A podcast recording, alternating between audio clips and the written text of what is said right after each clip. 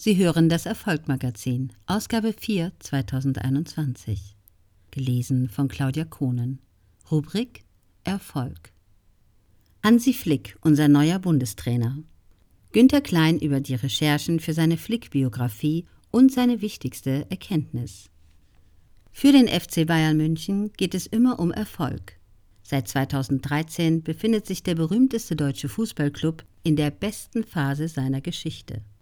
Eine Serie von deutschen Meisterschaften, wie sie die Münchner hingelegt haben, ist auch den Vorgängergenerationen verwehrt geblieben.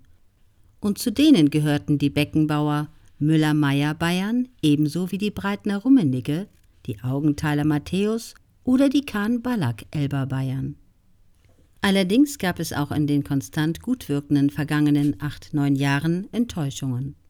Dass die Mannschaft es schaffte, unter der Regie des Trainergenius Pep Guardiola das Finale der Champions League zu verpassen, dass die Vereinsführung bei der Besetzung der sportlichen Führungsposition mit Carlo Ancelotti und Nico Kovac zweimal daneben langte und mit Entlassungen die jeweilige Saison retten musste.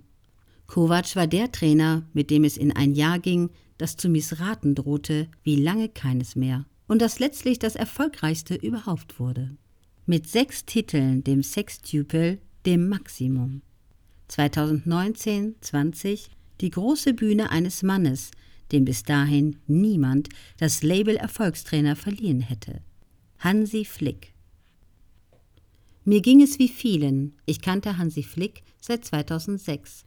Als er als Assistenztrainer bei der deutschen Nationalmannschaft anfing, auch persönlich. Doch musste mir eingestehen, dass ich eigentlich wenig wusste über ihn.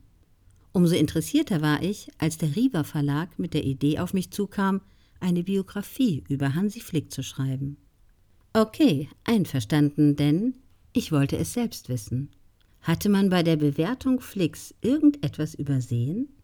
War eigentlich immer schon klar, dass in seiner Karriere etwas Großartiges passieren würde, dafür aber erst die passende Zeit kommen müsste?